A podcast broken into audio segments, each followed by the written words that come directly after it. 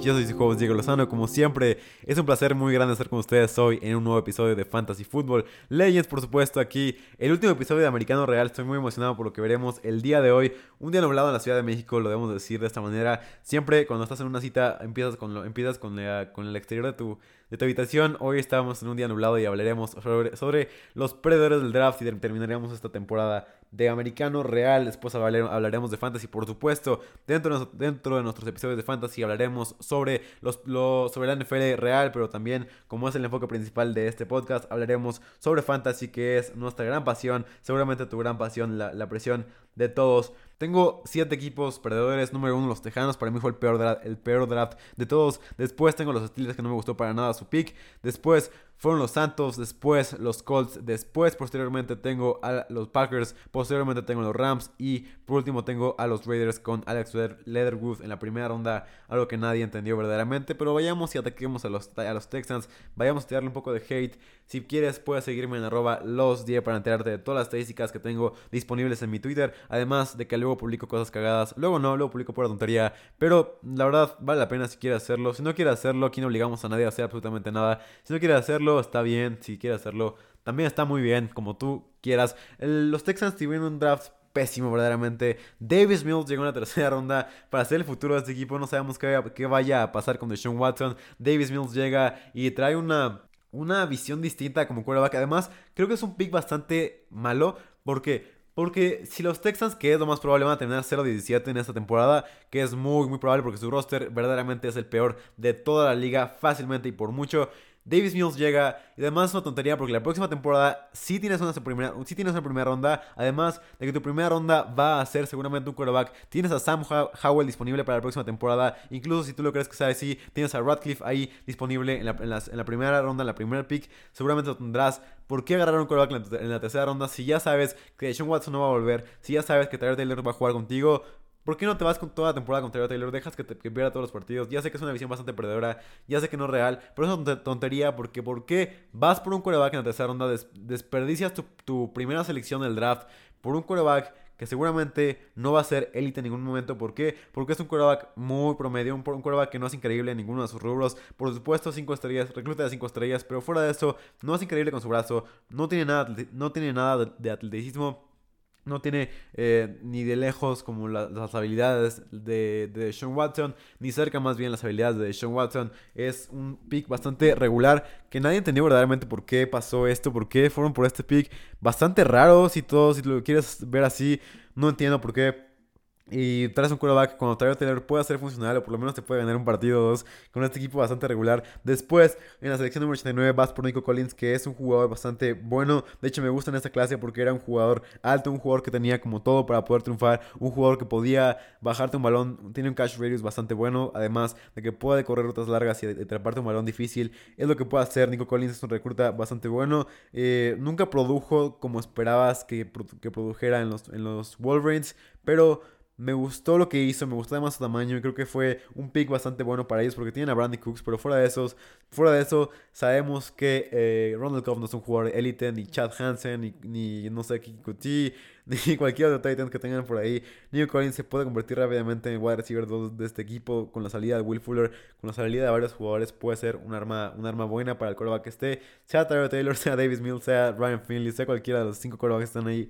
en ese roster. Después, en la cuarta ronda no tiene absolutamente nada. En la quinta ronda vas por Brevin Jordan, vas por Brevin Jordan que me parece un buen pick. Ese sí, estos dos, estos dos picks para mí son los únicos dos buenos picks de todo el draft para ellos. Vas por Brevin Jordan que se me hace un pick bastante bueno porque yo creo que bajó muchísimo en el draft. Pudiste haberlo agarrado un poco más arriba a Brevin Jordan, pero no lo, no lo hiciste eh, más bien no lo hicieron otros equipos. Los Texans lo agarran en la quinta ronda, en el pick 147. Y me parece un buen pick para los Texans porque Brevin Jordan tiene el potencial para ser un poco como John Smith, este jugador que es un poco lento, pero tiene una habilidad increíble para poder romper tecleadas y para poder acumular yardas después de recepción. Esto lo tiene Brevin Jordan y esto me parece algo increíble de él. Además de que puede bloquear bastante bien, no tan bien, pero tiene varias amenazas aéreas o varias amenazas de, de recepción buenas. Brevin Jordan me parece que fue un buen pick, dando, dado que Se fue del equipo y que varias armas son bastante malas, me parece que va a ser alguien importante en este equipo y puede ser low-key una buena arma en este equipo si es que Aikins se lesiona o Aikins no juega como espera, como espera la gente que juegue.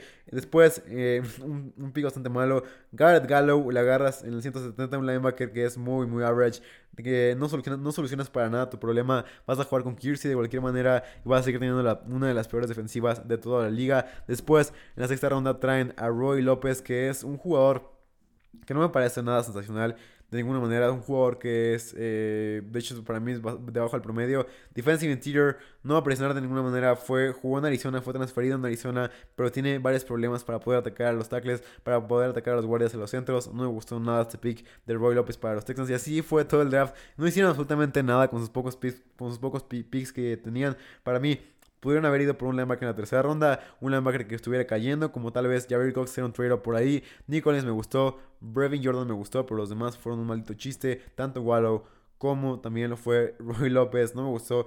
Nada lo que vimos de los Texans esta, este draft, para mí el peor draft y, y, es fácilmente el peor roster de toda la liga. ¿Por qué es el peor draft? Porque tienen una situación crítica de roster y aún así decidieron no mejorarla de ninguna manera. Pasemos al siguiente perdedor del draft, que fueron los Steelers, la verdad un draft bastante malito de su parte. Jugó, eh, fueron una estrategia más como ofensiva. Parece que fueron más como por un draft de, de, fantasy que un draft real en las primeras dos rondas. Vas por Pat Firemouth, vas por Najee Harris posteriormente. Y la verdad, un pick que no me gustó para nada de los Steelers en la primera ronda. Ya sé que es Najee Harris, ya sé que es un jugador increíble. Todos lo sabemos que es un jugador espectacular. Pero, o sea, no puedo entender por qué vas por Najee Harris en la primera ronda. Para mí, pudo haber bajado en la segunda ronda. O si no agarrabas a Najee Harris, agarrabas a Malitza Javonte Williams en un trade-up si quieres hacerlo. Incluso Michael Carter hubiera estado bien. Cualquiera de los corredores, no agarras un corredor en la primera ronda. Todos saben mi postura, o al menos, o al menos la gente que escucha este podcast normalmente sabe mi postura que no me gusta un corredor en primera ronda, no me gusta y no me va a gustar de ninguna manera porque hay jugadores mucho más mucho mejores, perdón, mucho más rentables que un corredor en la primera ronda. Puedes ir por un defensive tier, puedes ir por un eh, hasta un quarterback, puedes hacerlo en la primera ronda, puedes ir por un wide receiver, puedes ir por un tackle, que es la principal necesidad de este equipo y que nadie lo mencionó verdaderamente. Puedes ir por un tackle, puedes ir por Steven Jenkins, puedes ir por Samuel Cosme, puedes ir por quien por quien tú quieras ir, no puede ser posible que hagas esto, ir por un corredor, desperdiciar tu primera ronda y después en la segunda ronda, ah, ya que la cagaste, vas por Pat Firemouth, que es una necesidad, sí como Titans, porque Eric Ebron no jugó nada bien, pero no puede ser que hagas esto porque Pat Firemouth es un jugador que a pesar de que es bueno, no tiene, eh, no tiene como esta esta explosividad quieres un Titan no es que al pitch para que lo agarres tan arriba en el draft, para que vayas como talento sobre, sobre necesidades, pero no es un Pro Bowler, no es un jugador que te vaya a hacer un cambio increíble en la ofensiva. Si Ben Roethlisberger sigue ahí y tienes una línea ofensiva que no puede abrir un maldito espacio en, el juego terrestre y que no puede tener a nadie, además de que, de que sabías ya de antemano que, que Villanueva sí iba a ir del equipo, no puede tener como vas por Bad Firemouth, que sí es un jugador que se parece a Gronkowski, que puede hacer lo que, lo que tú quieras de bueno, pero no es una necesidad real de este equipo y esto me, causa un poco de problema porque me hubiera gustado más un tackle aquí en la segunda ronda, la que gastaste en la primera ronda, fuiste por Najee Harris que si no estaría tan enojado si hubieran ido Najee Harris en primera y después en la segunda por Steven Jenkins, hubiera estado perfectamente bien. Pero no, decide decir por Najee Harris y después por un Titan que a pesar de que está Ebron, que no es bueno para nada, pero a pesar de que tienes ya dos Titans eh, regulares por lo menos, los tienes ahí y no los decides aprovechar, sino vas por otro Titan para poder seguir llenando esto y tu línea ofensiva es un maldito chiste. Después, en la tercera ronda van por Candy Green. Este sí me parece un buen pick porque es, una, es un estilo de este draft. Eh, se, se debe haber dado mucho, mucho más, mucho antes. Eh, mucho más antes que en el 87 se fue en el 87 como te digo para mí es un centro es un guardia que puede jugar de centro va a jugar de centro porque se fue eh, Ponzi se retiró. Ahora va a estar iba a estar JC Hassanauer pero va a estar Kendrick Green como centro en este equipo donde me parece que es una necesidad muy grande en un centro. De hecho eran mis dos necesidades principales. Antes de corredor ir por un tackle y después ir por un centro. No fue así pero fueron por un centro y consiguieron un centro de calidad. En la tercera ronda eh, es uno de los más no sé, como de los que tienen un don más grande, como físicamente, un centro muy fuerte, un centro muy grande, un centro muy gordo, si lo quieres llamar así, que nunca te va a permitir un sack o, te va a ver algunos, algunos espadas en el juego terrestre. Es un buen centro que va a iniciar desde el día 1, me parece. Este sí fue un buen pick para mí, de hecho, los únicos buenos picks que hicieron los, los Steelers. Después, en la ronda 4, pasamos al día 3, van por Dan Moore, el tackle de Texas AM, pick número 128. La verdad creo que fue un pick bastante, bastante malo. o sea, pudiste haberlo agarrado a este güey. Este güey para mí era como de sexta, séptima ronda de mis, de mis jugadores que no iban a ser relevantes en el draft. Dan Moore llega como tackle. Tu primer tackle que traes a tu roster es un jugador de sexta, séptima ronda, perdón, de, quinta, sexta ronda. No puede ser posible que hagas esto. Vas por un mejor talento como tackle. Tal vez Brady Christensen haces un trade por ahí. Tal vez vas por un tackle que crees que está bajando mucho. No puede ser posible que dejes ir esta posición tan así a la ligera. Dan Moore actualmente es el mejor tackle que tienen los Steelers y es alguien muy, muy regular que va a tener muchas falencias y que su primer partido de, NFL seguramente va, va, a dejar permitir más de dos sacks seguramente en la NFL y más con un quarterback tan poco móvil y que, además eh, se tarda tan poquito de lanzar el balón que le pueden llegar eh, tal vez muy rápido y hacerle fumbles muy rápido como lo es Ben Roethlisberger. No me gustó para nada la selección de Dan Moore es más como un, es más un, un, proyecto que un jugador NFL ready, así que este es algún problema real porque los Steelers necesitaban verdaderamente un tackle que fuera NFL ready, considerando que ninguno de los dos tackles que tienen es bueno, que ninguno de los dos, tackles puede hacerlo bien, una selección terrible, además de que se fue Matt Filler a los Chargers y aún así te deja todavía más el espacio en este, en esta, en este equipo. Después trajeron a Buddy Johnson como linebacker en el pick 140. Ya sé que David Bush tuvo ciertas falencias, ya sé que te preocupa tal vez la lesión con David Bush, pero no puede ser posible que hagas esto, que traigas a un linebacker que igual para mí se pudo haber ido en la sexta, séptima ronda, lo agarras en la cuarta ronda terminando tu pick de compensación, agarras a Bobby Johnson, un, un linebacker muy pobre que sí, es increíble atacando al quarterback, es increíble en blitz, pero eh, además porque juega muy físico, pero cuando ves el coverage, cuando ves todo lo demás, no puede ser posible esto de Body lo, lo, lo, regular que es y además agarrarlo en el cuarta ronda. En la cuarta ronda agarras a jugadores que por lo menos te sabes que te van a hacer traer algo desde el día uno, por lo menos puedes iniciarlos con un poco de miedo, sí, pero puedes iniciarlos en la NFL. Buddy Johnson no es un jugador que puedas iniciar en la NFL, no me gustó para nada esta selección. Después, en la ronda 5, es un jugador que ni siquiera tenía ni board, que ni siquiera estaba en el board de PFF tampoco, que ni siquiera estaba en el board de The Athletic, no está en ningún board, Isaiah Lothermick como defensive interior, tienes a Casey Hayward, tienes a Stefan Tweet, vas por un defensive interior. No lo puedo creer que, hagan esto los Steelers. Para mí, fue los peores drafts por esto, porque traes a jugadores que no necesitas, que no necesitas, además de que son jugadores que son eh, mucho más abajo en los boards, que están mucho más abajo en su potencial, que no son jugadores que te pueden traer muchísimo upside para nada, de ninguna manera no me gustó para nada este pick de Isaiah Milk en los Steelers. Eh, tampoco, tampoco está dentro del esquema de los Steelers. No, no ni siquiera cabe en este, en este esquema. Va a jugar con algunos snaps. Incluso no creo que juegue ninguno snaps esta temporada. Además, esta selección de quinta ronda. Después vas por Quincy Roche en la, sexta ronda. Pick número 200, 216. Este sí me gustó porque me parece que es una Rusher que a pesar de que no tenía tantas cosas como buenas, eh, consiguieron un buen valor por primera vez en el draft con él. Ni Najee Harris era un buen valor, ni Pat Fairmouth era un buen valor, ni siquiera Kendrick Green era un buen valor, tan bueno como Quincy O'Shea, que sí pudo, pudo haber seguido en la quinta ronda. Tuvo, tuvo algunas preocupaciones de lesiones, algunas preocupaciones de, de Sabes que también reacciona al, al, al, sistema de juego, que también reacciona, reacciona a la jugada. Esto fue lo que le bajó un poco, pero verdaderamente su, su juego físico es muy bueno de Quincy Roche. Y me gustó este pick como Edge Rusher porque creo que Highsmith puede bajar su nivel y ahí, va a, y ahí va a estar Quincy Roche para prepararse para su oportunidad. Después, Trent Wood como safety en la séptima ronda, pick, pick 245 eh, me parece que fue alguien average. Minka Fitzpatrick es un gran jugador. El otro safety también es muy bueno. Así que Trainer Wood me parece que va a ser un jugador que va a estar ahí rotando. Que puede jugar tal vez como linebacker. Que principalmente es como, como un cornerback. Eh, porque jugó como cornerback en el 2019. Se convirtió a safety en el 2020. Y eh, a partir de ahí como que empezó a, tener un poco de furor lo que, lo que veíamos de él. Pero va a ser más como un cornerback. Para que ayude a esta secundaria que no fue tan buena. Y después, para terminar este, este draft de, de chiste. Este draft que a todos nos hizo reír. Traes a Presley Harvey un punter, ahorita sea en el pick 254, un valor increíblemente malo, un valor que hubieras podido conseguir en la free agency del draft fácilmente. Traes a un punter, ¿por qué no? Teniendo a Yoshi Maturbidi listo, teniendo a varios jugadores increíbles, teniendo incluso a Ardarius, Washington ahí, teniendo a Justin Hollins ahí, teniendo a muchos drafted free agents ahí.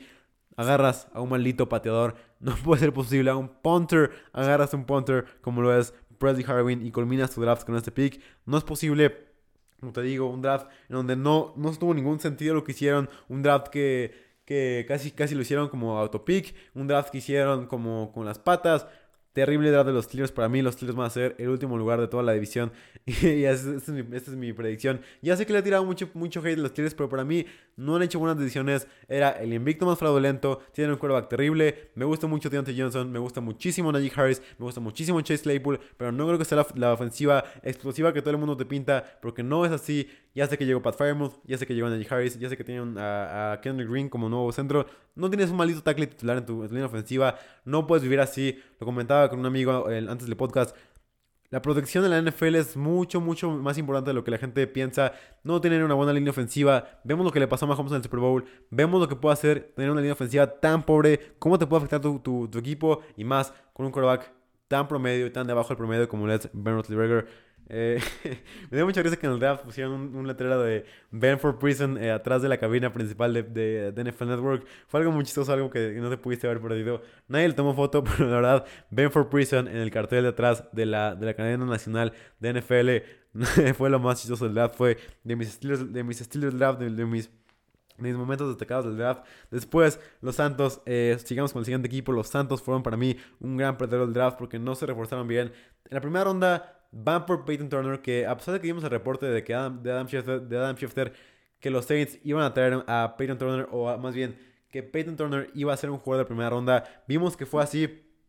Adam Schefter o Shefty, como le decimos todos, tuvo razón, pero la verdad no fue alguien que, que realmente te entusiasme. Es más como un proyecto que un jugador en el y en la primera ronda casi siempre vas por jugadores que no, no hayan tenido un breakout y sean es nada más eso, sino vas por jugadores que crees que pueden caer en tu esquema perfectamente, que necesitas verdaderamente, además de que tienen un talento que no puedes dejar ir. Peyton Turner para mí no es ese tipo de jugador que no puedes dejar ir. Es un jugador que sí, tiene una, tiene una calificación de, de pass rush de 90.0 en PFF, que es increíble en pass rush, que siempre gana contra la competición, que es uno de estos, de estos edge rushers que puedes, que puedes llamarlo como bull rush, que siempre van a ir con todo una y otra vez con los, con los, con los tackles, pero nada más empezó cuatro veces en el colegial, ha tenido, es, a pesar de que es muy físico, ha tenido muchos problemas en coverage, no es una pieza que, te encante verdaderamente, sí es muy versátil, pero no es una pieza que necesitas verdaderamente, tienes a Davenport, tienes a uno de los mejores edge rushers de la liga como lo es Cameron Jordan, no es posible que vayas por otro edge rusher, tal vez sí es posible si, vas a usarlo como por dentro. Tienes a Shai Tuttle ahí en el, en, el, interior. También tienes a uno de los mejores de toda la liga en David Onyemata, un jugador increíblemente bueno en la línea ofensiva de interior. Shai Tuttle, no es un jugador muy bueno. Peyton Turner, no veo por qué traerlo, como te digo. Tienes a Davenport, que a pesar de que no es increíble, es muy bueno. Y a Cameron Jordan, que es fácilmente top 10 de edge rushers. Traes a otro edge rusher, no sé para qué carajos, cuando tienes necesidad. Uno, no tienes un cornerback titular en tu, en tu alineación. Como te dije, el cornerback, si no tienes un buen cornerback, no puedes tener una buena ofensiva de ninguna manera. También no tienes un linebacker 2 bajo contrato, no hay absolutamente nadie. Se fue Anceloni, se fue eh, también este güey de los, de los Niners, Quan Alexander, se fueron muchos jugadores, tampoco tienes un slot cornerback, tampoco tienes un wide receiver, tampoco tienes un quarterback. ¿Y sabes qué? Dices, vamos a ir por un edge rusher. La única posición buena de nuestra defensiva que es pass rush, vamos por uno más, porque no puede ser posible que hagan esto. Peyton Turner llega a los Santos, ya sé que la gente lo veía mucho, muy arriba, muy arriba, pero para mí es un pick bastante, bastante malo de los Saints. Después, en la segunda ronda, no me pareció tan malo como a la gente le pareció fue tales promedio esta selección. Pete Werner llega para ayudar a Mario Davis. Me parece que fue una buena decisión. ¿Por qué? Porque no tienes a otro linebacker bajo, contrato. Solamente tienes a Demario Davis y los demás linebackers nunca habían jugado un solo snap en la NFL. Tienes por ahí a Zach Bond que lo agarraste en la tercera ronda del año pasado. Tienes por ahí también a algunos otros linebackers que no son muy importantes en tu alineación, como son Chase Hansen, que nada más jugó una snap la temporada pasada, pero de jugadores que jugaran por lo menos más de 50 snaps, no hubo ni un solo linebacker que jugara más de 50 snaps. Andrew Donald nunca había jugado un snap en la NFL. Winton McMahon nunca había jugado Shaq Smith. Y Pete Werner llega ahora para poder ser linebacker 2. Como te digo, no tenían absolutamente a ningún otro linebacker en su alineación, en su, en su equipo, en su roster, en su depth. No había absolutamente ningún otro linebacker. Así que me parece que fue una buena. Es más o menos como un linebacker de la vieja escuela. Pete Werner es un jugador que es muy, muy pesado. Pesa 240 pounds, además de que tiene una gran habilidad para poder adivinar la carrera. El juego terrestre es de los mejores linebackers de esta, de esta, de esta, de esta camada. Así que fue bastante bueno. Tiene problemas con el atleticismo. No es muy atlético, no es, muy atlético, no es alguien rápido. No es alguien que pueda tener una fluidez de movimiento. No es un linebacker que te vaya, que te vaya a correr de un lado a otro así súper rápido. Va a ser un linebacker que te va a detener la carrera, que va a ser muy fuerte. Y nada más eso, porque fuera de eso no va a ser un jugador atlético, como te digo, un jugador rápido, un jugador fluido. Nada de eso. Vi esto me preocupa un poco para hacer un linebacker 2, pero puede funcionar. Me parece que fue un buen pick este de Pete Burner. Después, hasta la tercera ronda, agarras a tu, necesidad más grande, que es de cornerback. O sea, tienes a PJ Williams, tienes a Patrick Robinson por ahí, tienes a Ken Crowley. Agarras a Paulson Odivo, que es tu necesidad más grande como cornerback. Ah, lo agarras y es un jugador bastante average que no va a hacer ninguna diferencia en el primer año. Que de hecho, para mí, no es, no es un jugador que esté listo para la NFL. Es un jugador que va a sufrir muchísimo en la NFL, que no va a poder ajustarse a la velocidad, ajustarse a jugadores que te juegan tan físico como te juegan en la NFL y más, enfrentándote a jugadores semana tras semana como lo son Mike Evans, Robbie Anderson, Corey Sam, perdón, este, DJ Moore, que es un jugador increíble. Tienes también a, Julio Jones, Calvin Ridley, o sea, Chris Godwin también está por ahí. Incluso va a jugar ahora Jalen Darden en los Bucks. Tienes que tener un cornerback elite para poder cubrir ese tipo de ofensivas de las mejores divisiones en, en wide receivers. Y aún así te vale. Dices, ¿sabes que Hasta la tercera ronda vamos por un cornerback. Fuck it y un cornerback que es bastante promedio. Ni siquiera traes un cornerback que tenga mucha proyección o a Elijah Molden que puede ser un buen cornerback para nada. Traes un cornerback como Paul Sonadivo que a pesar de que es bueno, no es un jugador increíble y además que eh, juega más en, el esquema de zona que no es, eh, que no es necesariamente lo mejor para los Santos. Sí lo han usado, sí lo han usado bastante en, la, en los Santos este, este esquema de, de zona, pero no es el ideal para Paul Sonadivo eh, el esquema de los Santos. Después Dice, ¿sabes qué? Fuck it, en la, misma, en la misma cuarta ronda voy por Ian Book, voy por mi quarterback del futuro.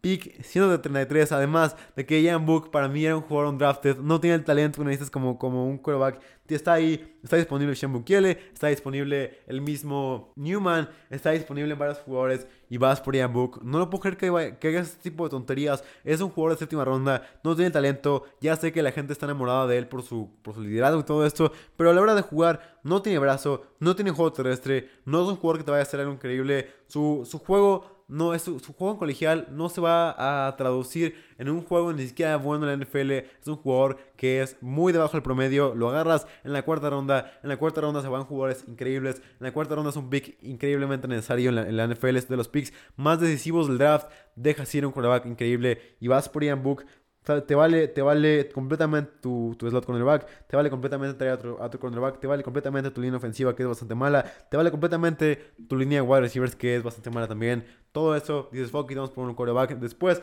traes a Landon Young, que para mí era un jugador que ni siquiera tenía contemplado que se iba a ir, que se iba a, ir a la NFL. Lo traes en la sexta ronda. En la quinta ronda, además, haces un trade-up. No puede ser posible que hagas todo esto. Eh, en la sexta ronda haces un trade-up para agarrar a Landon Young, un jugador que ni siquiera es atlético, que ni siquiera tiene técnica. No puede ser posible que haga este tipo de decisiones. Pero sabemos todos que los Santos aman hacer trade-ups y además aman hacer trade-ups que no tienen ningún sentido. Eh, ojalá ella Tamara como los Santos aman hacer trade-ups en la NFL. Después en la última ronda fueron por Kawan Baker, que es un wide receiver que ni siquiera tenía en mi big board de wide receivers. Así así de regulares. Es un jugador que no tiene nada de especial, que jugó en una universidad muy chiquita como lo es South Alabama, que no va a hacer nada increíble en la NFL y que ni siquiera va a jugar un snap en tu equipo porque sabemos que está ahí Deontay Harris, que para mí es un jugador increíble, es un bowler total. Llega eh, Kawan Baker, que no va a ser un jugador increíble de ninguna manera. Trequan Smith también está ahí. Y Michael Thomas, por supuesto, que es increíble. Veremos cómo les va. Pero, pero los Santos tienen un roster bastante preocupante. Tienen un roster que no puede funcionar. Y tienen hicieron, e hicieron un draft que fue muy, muy malo. Pasamos al siguiente equipo, que son los la primera selección para mí me pareció una selección increíble. Fueron por Curry Pay, que es un jugador muy, muy bueno, que es un jugador above average, que era un jugador que después de Jalen Phillips era mi edge rusher número 2 del draft. Fueron por este jugador que es increíble, principalmente en coverage. Vimos estos workouts loquísimos de, de Curry Pay, siendo un legítimo cornerback one como edge rusher y es algo que la verdad valoro muchísimo y que la gente de la NFL valora muchísimo. Un edge rusher que además pueda cubrir en jugadas especiales, que pueda salir a cobertura, algo que valoras muchísimo como un scout y Pay llega a los calls, además de que pueda presionar muy bien al quarterback, que no te engañe su talento para poder eh, atacar al quarterback, que no te engañe esto, es muy muy bueno, pueden atacar al quarterback y pueden ir hacia él, me gusta mucho lo que puede hacer Pay y lo que va a hacer en la NFL, se puede traducir muy bien su talento Me gustó mucho. Además, como te digo, es muy bueno en coverage y además es un gran jugador para poderte ayudar en el juego terrestre. Con un buen cocheo va a ser un jugador, un jugador súper dominante de la NFL y un jugador que puede ser de las estrellas de la NFL, Pay. Me gustó muchísimo este pick, pero a partir de ahí todo se fue a la mierda. A partir de ahí los, los Colts dijeron, ¿sabes qué? Todo nos vale, tú, tú, tú y tú eligen nuestros próximos picks. Eh, quien, quien, quiera, sin hacer ningún estudio. Vamos por Dio de Enigmo, que es el edge rusher de los Colts de Vanderbilt.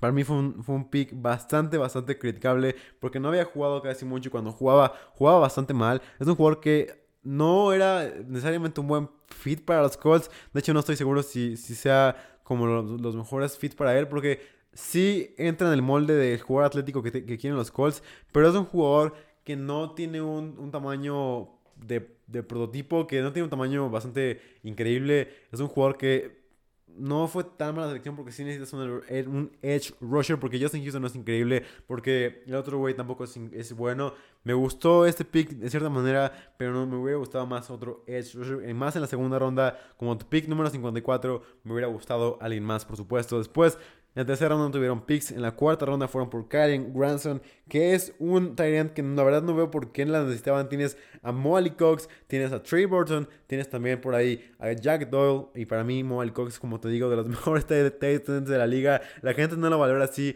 pero es un jugador verdaderamente increíble. Traes a Karen Granson, que sí es un jugador que te puede atrapar bien, pero no es un jugador que sea necesariamente Titan. Puede jugar también como fullback, y me parece que va a hacer eso. ¿Por qué carajos agarras un fullback en la cuarta ronda? Nadie lo puede entender, solamente los No, no creo que vaya a ser un impacto muy grande de los Colts. Por supuesto no critico todo porque ellos saben más de lo que yo sé, pero no me gustó tanto esta selección de Kylie Ransom porque Tienes a Moa en tu roster, tienes a Burton ahí en tu roster y no veo por qué hacer este tipo de movimientos. Después, la quinta ronda fueron por Sean, fueron por Sean Davis, jugador de Florida. Un jugador que fue bastante, bastante average, eh, jugó bastante bien en el Senior Bowl, pero no fue tan bueno eh, en, en este partido. Hecho, yo creo que sí lastimó un poco su stock porque lo tenía más arriba en mis rankings. Después del, Senior Bowl fue mi safety número 12 del, de mis rankings. Sean Davis no me gustaba mucho para este equipo, eh, pero sí me parece una necesidad bastante buena. ¿Por qué? Porque eh, me parece que Julian Blackmon no jugó nada bien la temporada pasada y si... Por supuesto lo vas a iniciar la próxima temporada y ver si, si nada más fue como este ajuste de la NFL o si fue más como una preocupación real de talento la que tenemos con Blackmon. Ahora Sean Davis entra ahí para poder traerle un poco de competencia, para poder traerle a alguien que le pueda eh, tal vez como meter un poco de, como un poco de mariposas en su estómago a Julian Blackmon y le pueda ayudar a, mejorar. Después en la ronda 6 fueron por Sam Ellinger, un jugador que para mí era un jugador de séptima ronda, era un flyer de séptima ronda. Sí es bueno, sí tuvo bastante buenos lanzamientos, pero me parece un jugador que es muy promedio, que no es increíble en absolutamente nada, que puede ser eh, bueno en la zona de balón, que puede ser bueno corriendo, pero no va a ser increíble de ninguna manera. En la sexta ronda normalmente vas por jugadores que puedan tenerte muchísimo upside, no buscas a jugadores que sean promedio, buscas a jugadores que se puedan convertir en tu próximo Tom Brady, que se puedan convertir en tu próximo jugador estrella. Ya sé que puede sonar mucho, muy parecido. Tom Brady 199, Sam Ellinger 218, puede ser, puede ser, puede ser, pero la verdad no creo que sea así. Sam Ellinger va a ser un jugador que va a estar ahí, pero todos sabemos que el número 2 de este equipo es Jacob Eason y es un jugador que agarraron en la tercera ronda de temporada pasada, un jugador que puede hacer las cosas muy bien, que además tiene un brazote increíble. Para mí, el segundo mejor brazo de la, de la, camada anterior, justamente detrás de Jordan Love, y me parece un pick bastante no tan, no tan malo, pero sí fue malo, la verdad, este pick de Sam Mallinger. Después, trae como wide receiver a Michael Strahan, que es un jugador que me parece muy, muy promedio o debajo del promedio. No lo pude ver mucho porque viene de una universidad muy, muy, muy, muy, muy poco conocida como la es Charleston. No se puede hacer mucho scout de él. Como lo, que he leído es que tiene buenas, buenas, buena manera de hacer eh, atrapadas como como competidas. No puedo decir mucho de él, pero creo que no es un jugador que merece la pena draftear. Después, el último pick, vas por Will Fries de Penn State, un guardia que te va a ayudar. Pero una, una cosa que me sorprendió muchísimo es, uno, que no fueron por un tackle. Esta necesidad de tackle eh, y muy, muy, muy, muy, muy importante en ese equipo. No vas por alguien así. Leí reportes que iba a llegar Eric Fisher, que iba a hacer unas pruebas ahí en Indianapolis. Si lo llegan a, contratar, sería un equipo muy, muy bueno. Porque tienes a Carson Wentz, que todavía confía en él. No completamente, pero sí confía en él para que pueda ser un buen quarterback en el esquema de. Eh, de Reich, perdón. Y me gusta, me gusta este, este, si es que es así, me gusta muchísimo este fit de Eric Fisher a los Colts. Will Fries llega ahí para mejorar la posición de guardia derecho y para poder ayudar un poco, para poder aprender detrás del jefe del alfa, Quentin Nelson. Me parece que fue un draft bastante regular. No creo que haya sido tan malo como la gente piensa, pero sí fue un draft bastante regular tirando la malo el draft de los Colts porque no hicieron nada increíble. fuera de Quiripay fue algo, fue un draft bastante raro. Fue un draft que no esperábamos de los Colts y la verdad un draft que no vieron, vieron lo mejor hacia para ellos. Después vayamos, vayamos con los Packers. Fue un equipo fue un draft bastante raro porque sabemos todos que Aaron Rodgers muy probablemente no va a estar, no va a estar en los Packers la próxima temporada. Que los Packers eh, van, ir con Jordan Love, que es probable que Aaron Rodgers no vuelva a pisar el terreno del juego de Lambeau Field. Y es preocupante el draft que hicieron porque no le trajeron un arma real. Ya sé que la gente hypeó el tener a A. Rodgers lanzándole a A. Rodgers. La gente hypeó esto, pero es un jugador que no es ni siquiera increíble en este equipo. Eh, sí es un jugador que es bastante bueno, pero no es un jugador que sea increíble. Un wide receiver que te pueda ganar mil balones, un wide receiver que pueda convertirse en Davante Adams. No es ni cerca algo así. Eh, Eric Stokes fue, es, un, es un cornerback bueno. No, no, no quiero que la gente piense que no. Pero es un cornerback que la verdad no veo por qué juega en los Packers. Por qué se fue en la primera ronda. Eso para mí un reach muy grande. Pudo haber seguido en la segunda ronda. Para mí era uno de mis sleepers y era un jugador bastante bueno si lo agarrabas en la segunda ronda. Si lo agarrabas un poco en la, primera ronda era más que nada un reach que no puede funcionar bastante bueno. Que no puede funcionar bastante bien, perdón. Que no puede eh, explotar tanto como esperas que explote. Incluso le pones la presión para que explote tiene que explotar porque si no va a ser un pick malo. Y esto puede convertirse en algo malo para ellos. Porque Eric Stokes es. Para mí está dos escalones abajo que San Samuel. Tenía. Si, si, si, si vemos como. Si a San Samuel está seleccionado arriba de, Eric Stokes, todos estamos felices. Y si a San Samuel llega a este equipo, hubiera sido mucho mejor que agarrar a Eric Stokes aquí. No por qué pasar a, pasar a San Samuel, solamente ellos lo saben. Pero me parece que Eric Stokes no fue una selección bastante inteligente. Si tienes a Samuel ahí, como te digo, no es un jugador malo, de hecho es un jugador bastante bueno. Es un jugador bastante rápido. De hecho, de los más rápidos de la posición eh, del cornerback, si no es que el más rápido de cornerbacks de todos estos, puede atrapar a cualquier, a cualquier wide receiver. Y creo, creo que se fueron más por este no sé, este remordimiento de dejar a tanto jugar a Kevin King la temporada pasada, que fue una y otra vez eh, como terminado por los wide receivers, fue terminado por, por Scotty Miller. Incluso Scotty Miller se lo llevó completamente a Kevin King Vimos cómo su velocidad se vio impactada y me parece que eso es lo que, lo que buscaron. Velocidad sobre técnica, lo que tú me digas. Y fue algo bastante raro lo que hicieron los, los Packers aquí. Después, fueron por Josh Myers. Este fue para mí los peores picks de todo el draft. No puede ser posible Tienes disponible al segundo mejor centro de todo el draft. Tienes disponible a Creed Humphrey de Oklahoma. Y vas por Josh Meyer de Ohio State, que es para mí el cuarto mejor centro de la liga. Después de Quinn Miners, después, después, después de Quinn Miners, después de Creed Humphrey. Vas por este güey en la segunda ronda, antes de Quinn Myers, Miners, antes de eh, Creed Humphrey, que se fue un pick después para los Chiefs, así que no puedo decir como que fue algo que todo el mundo le vio o así. Fue algo puramente de los Packers que dijeron, ¿sabes qué? Fuck vamos por un centro que ni siquiera está listo para la NFL, que no tiene, que, tiene potencial, sí, muchísimo, pero tiene, no está listo para iniciar en la NFL. Además de que todo el mundo sabe que los, los Packers no tienen centro titular. Su, centro titular va a ser Josh Myers, Myers perdón, desde el día 1. No es posible que esto sea así que vayas por un centro que no está listo para la NFL. Chris Humphrey, por otro lado, sí está listo para empezar. No va a empezar para los Chiefs, pero sí va a empezar en la próxima temporada cuando dejen ir a Austin Blythe. Pero Josh Myers no ve por qué hacerlo, no ve por qué ir por alguien así, que no está listo cuando necesitas urgentemente a un centro que esté listo para la NFL. No puedo creer que haya pasado algo así.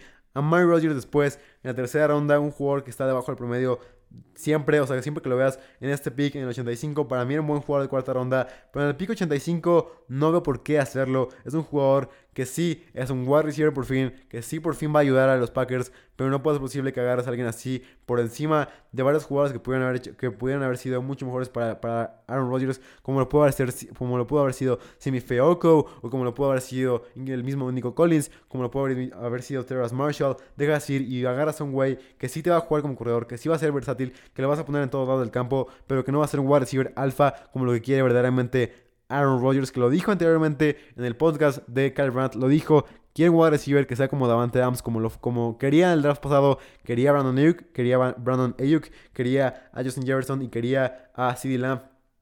Con cualquiera de los tres decía que hubiera estado feliz, ninguno de los tres lo consiguió, pero no dijo nunca que quería un jugador como de, de doble filo, un jugador que pudiera jugar en todos lados, nunca dijo eso y la verdad no es alguien que un quarterback quiera verdaderamente un jugador así un quarterback quiere un wide receiver imponente, a un wide receiver que se imponga siempre y un wide receiver que pueda bajar balones importantes o que pueda tener un catch radius bastante bueno. No es el caso de Mark Rodgers después. En la cuarta ronda fueron por Royce Newman en el pick 142. Fue un, fue un pick bastante pobre. Para mí este jugador era fácilmente de quinta, sexta ronda. Lo agarras en la cuarta ronda, no veo por qué hacerlo. En el pick 142 y, es un pick bastante pobre porque no es un, no es un tackle, perdón, que pueda empezar luego, luego en la NFL. Va, va a dejar mucho que desear como un, como un protector de pase. El juego terrestre sí es bueno y creo que es el principal enfoque, el enfoque, que vieron los Packers en ir por un tackle que pueda abrir espacios para, para Aaron Jones o para AJ Dillon. Principalmente esto, pero la verdad no veo por qué agarrar a un tackle así con tan poco potencial y tampoco tampoco pruebas de que esté listo para la NFL. Después agarras a Daryl Slayton de la ronda 5, en la ronda 5 de Florida, perdón por la pronunciación tan mala, Defensive Interior de, de Florida, no por qué hacerlo y por qué agarrarlo a él, específicamente muchos mejores Defensive Interior, como te digo, fue más problema de no agarrar el talento, el talento imponente que veíamos en el draft, que claramente se veía, agarras a jugadores que son tus sleepers, está bien, quieres demostrar un punto, pero no puedo creer que hayas hecho esto. Después, vas por Shamar Jean Charles, que este es un pick que la verdad sí me gustó, porque es de mis sleepers de cornerback, pero para mí lo pudiste haber agarrado en la sexta ronda y es lo que me, lo que me da un poco de bronca. Puedes agarrarlo mucho, mucho más abajo. Es un jugador que la verdad me gusta muchísimo, que es un jugador que la verdad lo veía muy poco valorado, incluso lo veía a veces yéndose como un drafted. Me gusta ese pick para los Packers, creo que es un pick inteligente, por fin. Para mí es el primer pick inteligente que hicieron los Packers, pero ¿por qué agarrarlo tan arriba? Puedes agarrarlo con tu pick 214 y ahí todos estamos felices. Después vas por Cole Van Lanen, que es un jugador con muchísimo potencial. De hecho, es de mis sleepers más grandes. Me parece que este fue un buen pick. Pero no es un jugador listo para la NFL, como te digo. Necesitas un tackle listo. Vas a, vas, vas a estar compitiendo con Billy Turner, Cole Van Lanen y el, y el nuevo tackle Royce Newman. Me parece que no es un buen tackle para proteger a Aaron Rodgers y me parece que también es una gran decisión para Aaron Rodgers regresar con una línea ofensiva mucho más debilitada que la que tenía el año pasado. Veremos qué pasa, pero creo que no es un buen cast para, para Aaron Rodgers esta ofensiva. Isaiah McDuffie, linebacker de Boston College, me parece que fue un buen pick también. Los últimos tres picks, la verdad, se rifaron. Los demás no me gustaron tanto, pero jugó muy mala temporada pasada. Terrible. De hecho, fue de los peores linebackers de temporada pasada. Pero lo que vimos de él antes de temporada pasada me gustó bastante. Y creo que es, es por lo que es lo que por lo que le seleccionaron los Packers. Le vieron algo, le vieron como un perfil que pueda por lo menos contribuir en equipos especiales. Y me parece que fue un pick bastante bueno. Por el potencial que te da en sexta ronda, me parece un buen pick. Y después, por última, en última ronda, Kylen Hill. No sé qué maldita obsesión tiene la Flor en hacer comités, en, comités de, de running backs. Traen a tu corredor como le es Kylen Hill que es un jugador muy bueno. Hubiera sido seleccionado más arriba si no le hubiera respondido a su head coach eh, en, un partido de Mississippi State. Pero es un jugador con muchísimo talento que se fue muy abajo por sus, por sus problemas de, no sé, como de mentalidad. pero es un buen jugador, la verdad, por el potencial creo que fue un buen pick. Pero no veo por qué hacerlo, no veo la necesidad. Me parece que fue más por ir por un talento sobre necesidad. Pero en la séptima ronda vas más por potencial. No me gustó nada el pick del draft de los Packers. No me gustó que fueran por Darius Slayton, por Royce Newman, por Amari Rodgers, por Josh Myers, por Eric Stokes. No veo por qué hacerlo cuando tienes talentos mucho, mucho mejores en tu, en tu brazo. Creo que fue más un problema de jugadores que no tenían que estar ahí, ¿sabes? Que no, que pudieran haber sido mucho más abajo en el draft y que aún así los agarras por tu necesidad de hacerlo. Después, como penúltimo equipo que tengo son los Rams, que fue un draft que la verdad me muy, muy promedio de los Rams. Trajeron a Tutu Atwood en la primera, en la primera, en la primera selección del draft, perdón. Para ellos, traen a Tutu, a Tutu que es un jugador con muchos, muchos problemas. Es de los jugadores más rápidos, sí, pero es un jugador que tiene muchos problemas para poder, este, para poder estar, estar en el campo. Y además, con su peso, es un jugador extremadamente liviano. Pesa ligeramente más que yo, incluso pesa nada más 10 kilos, 20 kilos más que yo. Y es alguien que está jugando en la NFL, que va a jugar en la NFL, que le van a golpear y me parece que le van a sacar volando como si, como si golpearan a un niño de 10 años. Algo así vemos con Tutu Adwell. En Tutu Adwell es un jugador que, tiene el peso de un niño gordo de la, de la, primaria de 12 años, no sé. Eh, tiene este peso muy, muy flaquito, muy, muy delgado. No es un problema para Devon Smith. ¿Por qué? Porque Devon Smith dominó completamente el colegial. Con Tutu Adwell fue lo contrario. Veíamos su velocidad increíble, pero veíamos también que tenía muchos, muchos problemas con su atleticismo, muchos problemas con su falta de peso. Y muchos problemas con las tecladas y con las lesiones principalmente. Me parece que es una selección bastante mala y más, como te digo, teniendo, maldita sea, al que es Terrace Marshall, un jugador que se puede convertir en Julio Jones en el momento dado, un jugador que tiene el potencial para ser Julio Jones con nada más 20 años. Agarras a Tutu Adul, que es un jugador con muchas preocupaciones de peso, con preocupaciones reales de que también puede producir en NFL. Le, o sea, entiendo los Rams, estaban en una casa donde pudieron haber estado en la piscina todo el maldito día y poner el autopic las veces que quisieran, porque esa casa se veía increíble, se veía increíble. Además, el cuadro del Royal, del, Royal Goodell fue básicamente de mis ganadores del draft. Me dio mucha risa cuando vi ese cuadro del Royal, Royal Goodell en la, en la parte de atrás de la pared de los Rams de esta sala donde tenían Tenían alberquita, tenían todo. Además de que uno de ellos le dio COVID. O sea, fue todo un chiste esta, esta casa increíble que le crearon, que la construyeron para el draft. Fue el draft room, fue el war room de los, de los Rams. Y la verdad, si hubiera estado en esa casa, también me hubiera seleccionado mal, porque es una tentación estar en esa casita, en nuestra, en nuestra alberquita, tomándonos una piña colada en, en Malibú. o sea, es todo una, es toda una tentación para los, para los Rams, para McVay, para el GM. Entiendo por qué elegir mal en, esta, en este draft, los entiendo. Eh, amigos, es bueno, lo que te chinga es el trago. Ernest Jones, linebacker de los Rams, eh, siendo, pick 103, me parece que fue un linebacker muy, muy debajo del promedio en el colegial, que no veo por qué agarrar a él específicamente, teniendo más jugadores disponibles, teniendo jugadores que pueden cumplir mucho mejor que él, incluso el mismo Cameron McGrone ahí disponible para poderte ayudar en esta defensiva, en donde sí, es cierto, necesitas un linebacker, pero no a Ernest Jones, que va a ser un jugador que tan pronto lo pongas va a ser absolutamente lo mismo que lo que hicieron los otros jugadores, o sea, no veo por qué hacerlo. Tienes ahí a, Troy Reader, tienes a Micah Kaiser, y me parece que son dos linebackers pues, promedio. Mike Kaiser es un jugador de bajo el promedio, pero Troy Reader, es un jugador de promedio, perdón. Como te digo, va a ser lo mismo que, que Mike Kaiser, un jugador con muchos problemas en poder encontrar su coverage, muchos problemas en anticipar la jugada y en reaccionar rápidamente. Y como te digo, un jugador que, que no reacciona rápido en la NFL es alguien, es un jugador perdido en la defensiva, porque si no reaccionas, la, la defensiva, la manera de jugar defensiva, tanto en el fútbol americano, en la primaria o en la NFL, se trata de reaccionar rápidamente a la defensiva. Siempre juegas en, en poder atacar lo que te, lo que te hicieron. Saca una jugada el coordinador, el coordinador ofensivo, tú ves qué pasa y ahí reaccionas, casi siempre es lo más importante. No es un, es un jugador que no puede hacer esto y que no puede reaccionar rápido y que no puede ser alguien que pueda estar en, el nivel de la NFL.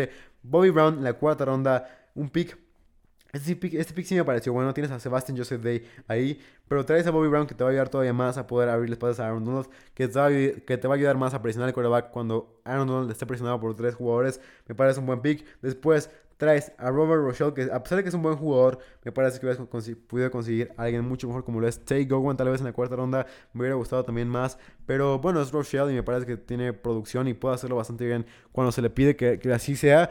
Me parece que fue un buen pick más que nada en el slot, porque no tenía ningún slot back No jugó nunca en el, en el slot en la temporada pasada. Bicho fue para mí una de mis preocupaciones más grandes. ¿Cómo no agarras a, a, Molden en la tercera ronda antes de agarrar a Ernest Jones? No veo por qué no lo hicieron. Agarras a Robert Rochelle, que nunca ha jugado en el slot y me parece que es donde lo van a usar principalmente. Van a estar rotando, por supuesto, Ramsey de repente se va a meter en, el slot. Después se va a meter Darius Williams. Pero me parece que Rochelle debe de jugar. Y me parece que va a ser un day one starter. ¿Por qué? Porque tiene muchas necesidades como slot cornerback los Rams. Después fueron por Jacob Harris, wide receiver. Para mí el peor wide receiver en, mi big board. No veo por qué hacerlo. No veo por qué agarrar a alguien así que sí. Tiene mucho, mucho a tal vez este potencial de atleticismo, pero no es un jugador que vaya a ser algo increíble. Además de que ya tienes a Van Jefferson, ya tienes a Robert Woods, ya tienes a Cooper Cup, ya tienes, ya tienes a todos y, aún así a Tutu Atwell también.